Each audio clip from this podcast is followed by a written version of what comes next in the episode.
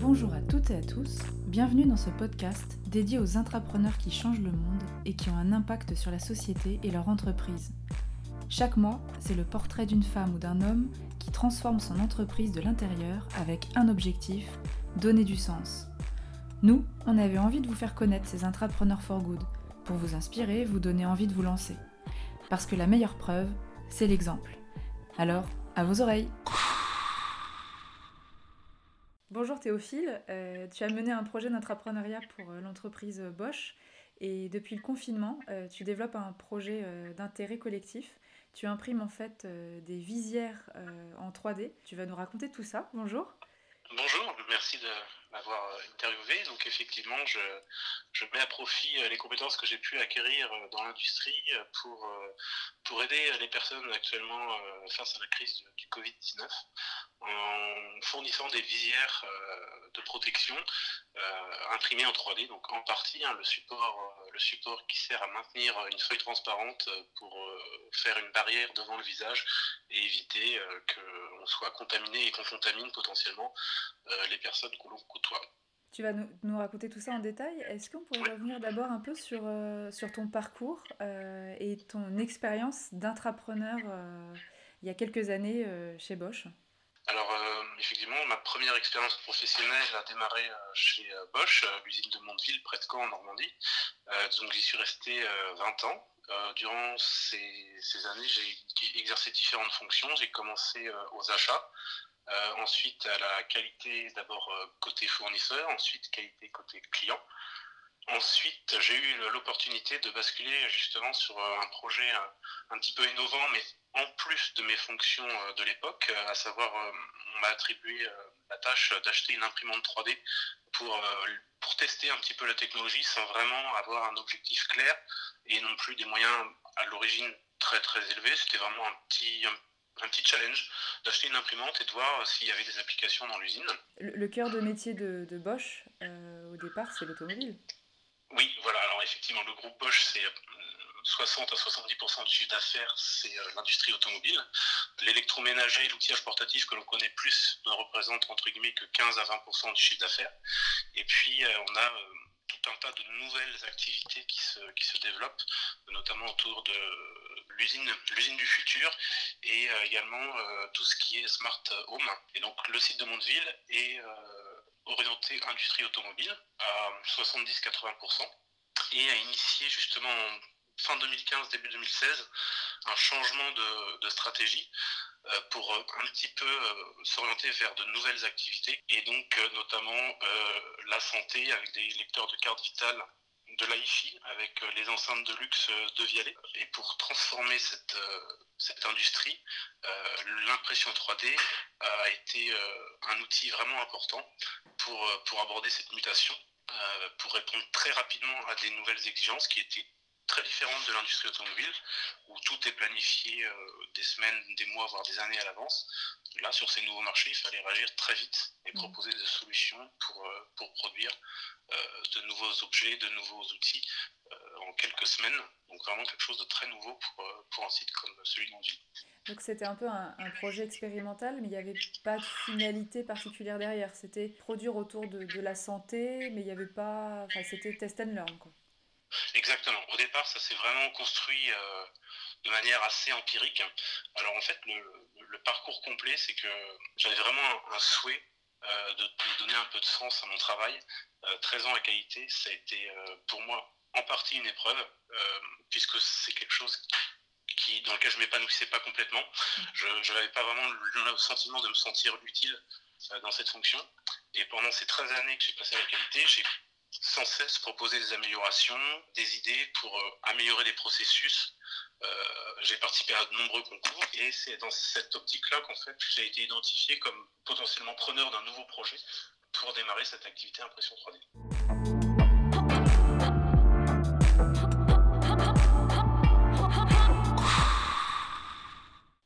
Est-ce que avant euh, qu'on te propose ce projet et quand tu proposais régulièrement des, nouvelles idées, est-ce que tu étais vu un petit peu comme le mouton à sac pattes, euh, la personne qui ne comprenait pas trop? voilà, Bosch, c'est un grand groupe allemand.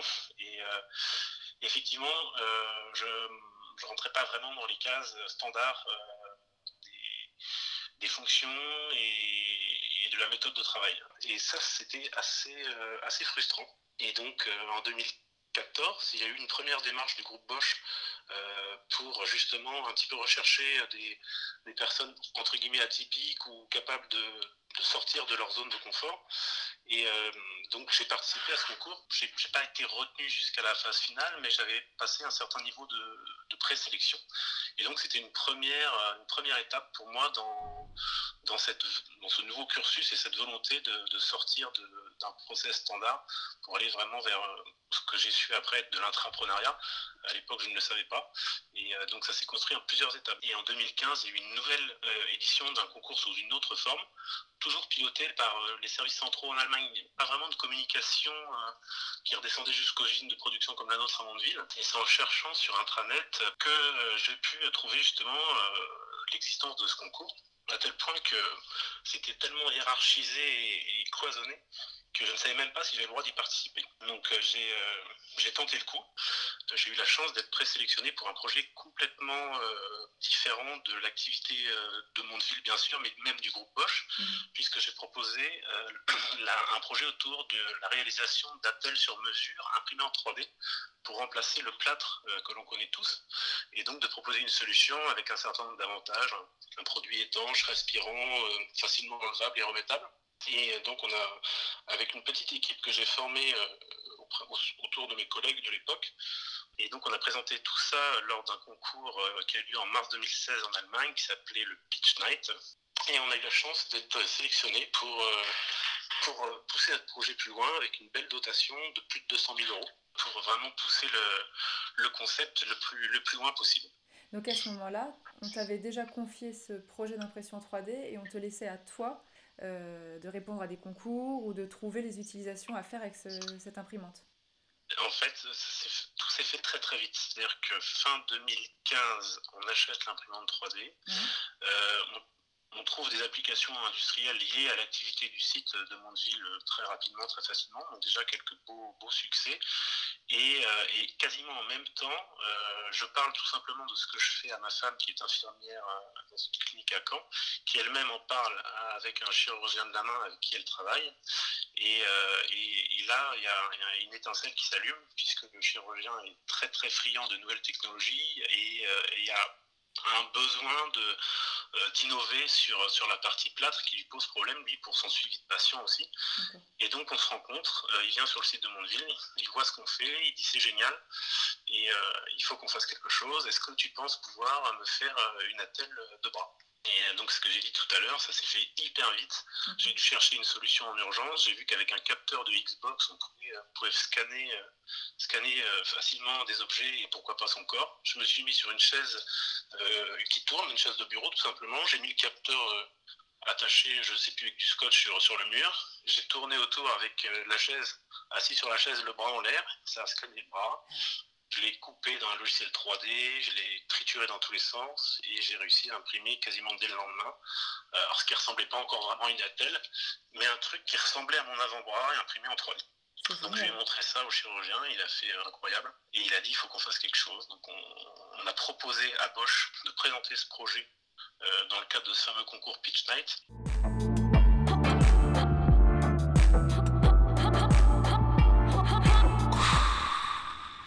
Et alors après, une fois la dotation euh, en poche? Bah Forcément, gros, gros moment d'euphorie, vraiment euh, un moment incroyable, hein, parce que déjà d'être sur scène devant 200 personnes, gagner un prix, c'est une expérience incroyable. On repart avec euh, donc ce beau chèque, et puis bah, on n'est pas préparé à ça. Parce que bah, nous, bah, moi j'ai plutôt un background technique, les personnes qui étaient avec moi aussi, et donc on part à fond dans la technique. Donc on commence à dépenser des sommes assez importantes dans des imprimantes 3D, des capteurs, des logiciels et tout un tas de choses. Et euh, on a un mentor qui nous est attribué lorsqu'on nous attribue cette somme. Et donc notre mentor, c'est un, dirigeant assez important de, chez Bosch en Allemagne qui, euh, qui nous rend visite trois mois après euh, cette dotation. Et donc on lui présente tout fier de nous, toutes nos avancées. on avait vraiment des trucs sympas techniquement à montrer. Et il nous dit, ben mais c'est super ce que vous faites là, mais vous allez le vendre à qui? Et vous allez le vendre comment? Et donc là, on s'est pris une claque. Et on s'est dit, mais de quoi il nous parle? Pour nous, c'était du chinois. Donc, tout, tout l'aspect marketing, business model et compagnie, on ne connaissait rien du tout. Donc, on a tout de suite reçu le message et on a recruté une personne pour nous aider sur ces aspects-là. Mhm. Et on a fait quasiment que ça pendant 6 à 8 mois ensuite, avec un deuxième, vraiment un deuxième alignement des planètes puisque au même moment, il y avait également une initiative qui s'appelait le Bosch Accelerator Programme. Et on a eu la chance d'être sélectionné pour faire partie de cette première édition d'un programme d'accélération. C'était aussi quelque chose d'assez incroyable, puisque normalement, c'était une participation qui était payante. Euh, ça coûtait 80 000 euros. Et ils ont accepté de nous accueillir gratuitement. Et donc, on a pu faire ce, parcours qui a duré quasiment un an. Euh, qui été divisé en deux phases. Et donc, on a mené de concert la, la poursuite du projet euh, initial via cet accélérateur euh, pour l'emmener euh, assez loin, puisqu'on a, on a vraiment construit des business models. On a rencontré plus de 150 euh, clients potentiels partenaires lors de la première phase qui consistait justement à rencontrer le plus de gens, de gens possible. Et, dans la deuxième phase de, cette, de cet accélérateur programme, on a développé des MVP, donc des protos en fait, mmh. A fait évoluer, qu'on a présenté pour, l'emmener le plus loin possible. Cette dotation financière a quand même facilité beaucoup de choses, puisque pendant, pendant deux ans et demi, euh, j'ai quand même été très libre euh, de mener le projet euh, comme je le souhaitais. mais malgré tout, je devais répondre quand même à un certain nombre d'exigences, comme le fait de, par exemple, de devoir louer les mètres carrés que j'utilisais pour mener mon projet, avec les règles de calcul standard Bosch, c'est-à-dire que sur un mètre carré, on vient amortir la cantine de l'usine, la VMC, la ventilation, les produits d'entretien, et donc moi, mon local me coûtait 200 000 euros par an, ce qui fait que les 200 000 euros que j'ai gagnés, je les ai quasiment perdus aussitôt. euh, le simple fait d'avoir mon local. Donc il a fallu tout de suite trouver aussi des sources de revenus. Mmh. Donc c'était un challenge en plus, c'est-à-dire qu'il fallait mener le projet, mais il fallait en plus euh, euh, rentrer de l'argent, donc via de la prestation extérieure, on a fait de la formation, on a vendu des, machines custom, on a fait tout un tas d'activités, et également par le biais d'économies réalisées dans l'usine, en fait on a dû mettre en place toute une démarche pour expliquer que nos activités finalement faisaient gagner de l'argent à l'entreprise en évitant d'avoir recours à des pièces détachées, de faire appel à des sous-traitants, tout un tas de choses. Et donc on avait tout ce suivi comptable qui, euh, qui nous permettait euh, de maintenir l'activité. Et à aucun moment, euh, on parlait encore d'intrapreneuriat à ce moment-là? Bah, En fait, j'ai découvert le mot, alors je ne sais plus comment, mais oui, c'était exactement de l'intrapreneuriat, mais je ne le savais pas au début. Et puis, et puis en voyant la définition, et puis en voyant un petit peu ce qui se faisait à gauche, à droite, je me suis dit, bah oui, on est, on est exactement dans l'entrepreneuriat. Est-ce que là, tu, tu avais le, le, sentiment d'avoir un impact, euh, de faire quelque chose euh, d'utile euh, et qui œuvrait pour le. Enfin, là, c'était au niveau de la santé, pour le, bien collectif? Oui, oui, Là, vraiment, le fait aussi de, de, rencontrer toutes ces personnes dans le cadre de l'accélérateur programme nous a vraiment mis face à, à tous les enjeux auxquels on essaie de répondre de voir, on, a vraiment le sentiment que, que la technologie peut, peut, changer euh, beaucoup de choses. Et ça, on s'en est rendu compte vraiment euh, sur le terrain, en en parlant avec des spécialistes, en en parlant avec des patients. On a rencontré des personnes, euh, on a rencontré des orthoprothésistes, on a rencontré des patients qui avaient des pathologies absolument incroyables. Et, et le sentiment de les aider, c'était hyper, hyper gratifiant.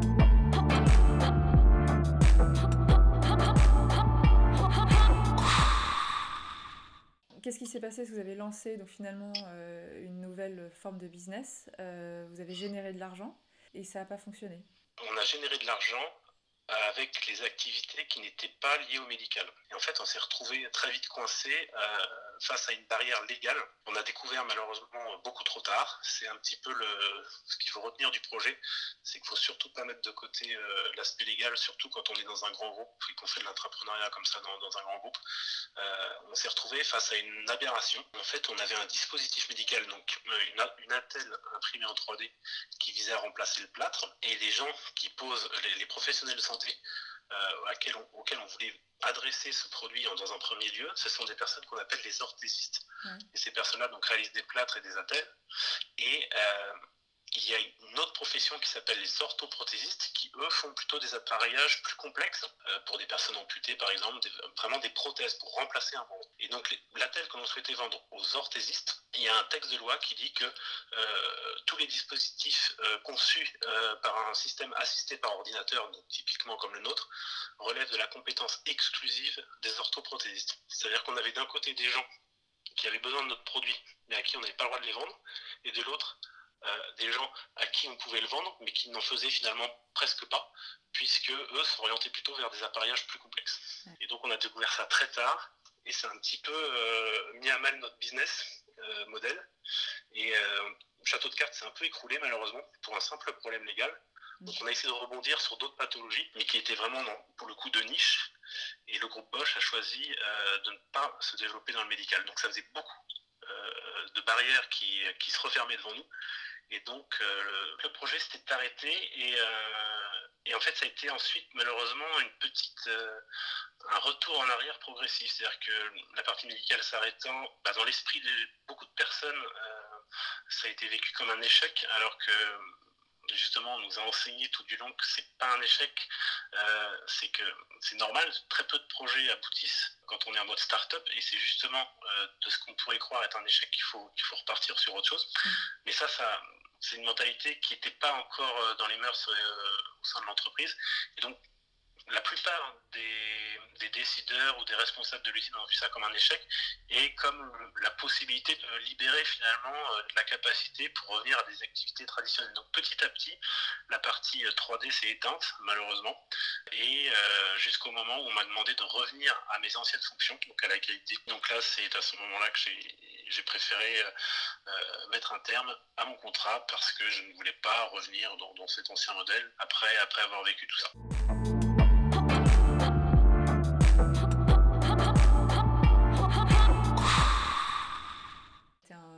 Bel exemple et du pivot et, justement du fait d'avoir misé sur toute l'expérience que tu as, acquise parce que là avec le confinement, euh, bah, tu as réussi à mettre bah, tout ce que tu as appris en, à nouveau à profit. Après cette expérience que j'ai vécue un peu douloureusement, euh, donc c'était en début d'année, euh, j'étais un peu perdu. Et puis euh, finalement, le confinement, je vois ce qui se passe, je me dis, bon, bah, il y a peut-être quelque chose à faire. Je commence à avoir le besoin en visière. Et je me dis, bon, bah, c'est quelque chose que je peux faire. Donc je commence par faire un proto sur mon imprimante 3D perso. Je vois que ça fonctionne, j'envoie une photo comme ça, mais vraiment, encore une fois, sans trop savoir où ça allait mener à mes, anciens collègues, euh, donc, dont un qui est encore euh, dans l'entreprise qui s'appelle Fabien Auguste Robert, et puis un stagiaire qui a travaillé avec moi, euh, qui, qui, est sur une autre mission actuellement, qui est autour de Paris, qui s'appelle Julien Miquel. Je les contacte, leur envoie la photo, et puis ils me disent c'est génial, on pourrait essayer.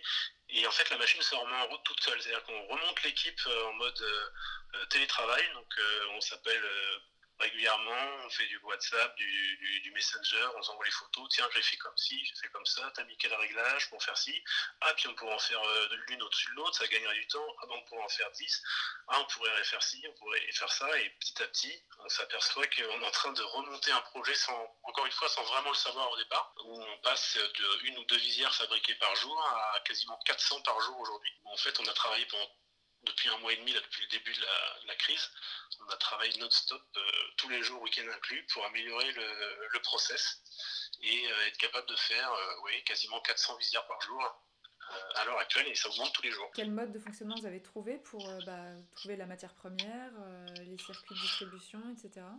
Alors en fait, on s'est encore une fois retrouvé dans nos anciennes fonctions, c'est-à-dire que euh, Fabien est plutôt technique, Julien est plutôt modélisation 3D, et puis moi un petit peu, un petit peu tout. Alors moins pointu que sur, sur leur domaine, mais euh, je connais tout ça. Et en plus, ce que j'aime, c'est relier les, compétences, relier les, les personnes, euh, et j'ai tout de suite la connexion entre un besoin et la possibilité d'y répondre. On publie sur les réseaux, on explique ce qu'on fait une sorte d'émulation qui se crée. Et mm. puis euh, d'un simple post, le, premier post que j'ai euh, que j'ai envoyé sur LinkedIn, euh, j'avais j'avais je venais d'imprimer un support 3D donc la partie serre-tête et il nous manquait du plastique transparent pour faire la feuille de protection qu'on a dans le visage. Et donc on cherche. Et puis je suis au téléphone justement avec Fabien. J'ai dit qu'est-ce qu'on pourrait faire pour pour mettre cette feuille? Et là je me promène dans ma cuisine et je vois une, dans, dans la poubelle des, des, déchets recyclables une bouteille de Schweppes vide. Je dis, bah, tiens, c'est pas mal ça. Donc en même temps que je suis au téléphone avec Fabien, je prends un cutter, je la coupe, et puis pour rigoler, je me la mets sur le visage. Et en fait, ça s'adapte parfaitement. Et en fait, le premier proto, c'était fait avec une bouteille de chouette. Et, et ça nous a l'idée, donné l'idée vraiment de, de, publier ça. Et le post a fait 100 000 vues. Ah et donc, vraiment un succès incroyable. On se dit c'est bizarre, c'est pas possible. Donc on, on s'est vraiment lancé euh, dans la démarche. Et puis euh, du coup j'ai envoyé un petit message à, à différents fournisseurs de, de plastique transparent. Euh, puisqu'on s'est dit qu'on pouvait utiliser peut-être des feuilles de, de bureautique aussi. Mmh. Et l'IRECO, l'entreprise l'IRECO nous a donné 5000 feuilles transparentes pour, pour réaliser la partie protection qu'on attache sur notre support imprimé en 3D. Et c'est vraiment beaucoup de démarches comme ça qui nous ont permis de démarrer.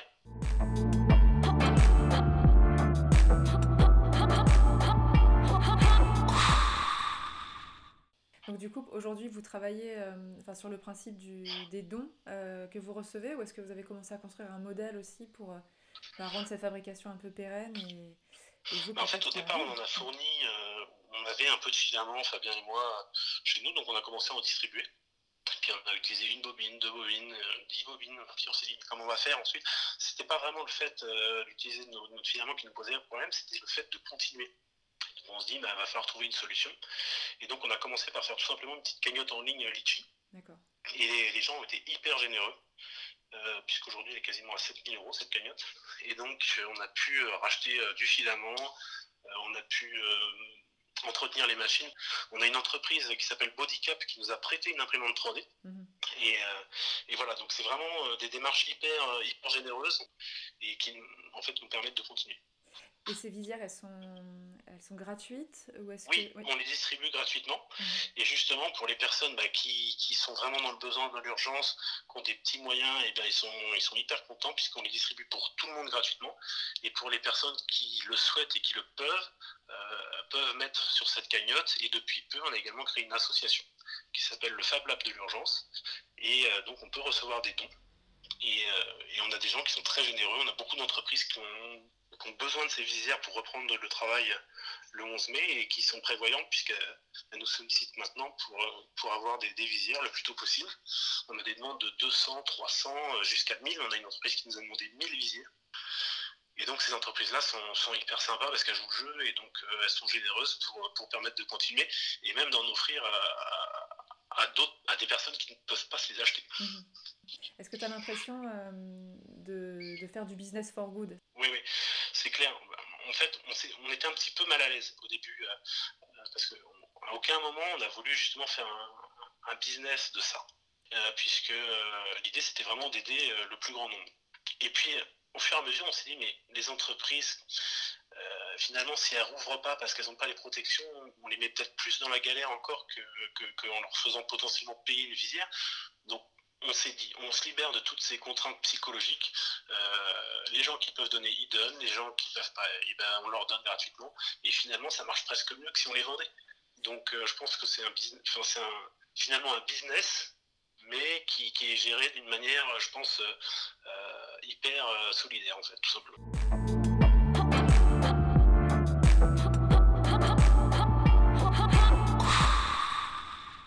La suite, alors tu, tu la vois comment? Est-ce que tu veux continuer sur cette voie en développant d'autres activités euh, autour de, du, bien public, du bien eh ben, Je pense que ouais, c'est une piste que je, vais, que je vais sérieusement creuser.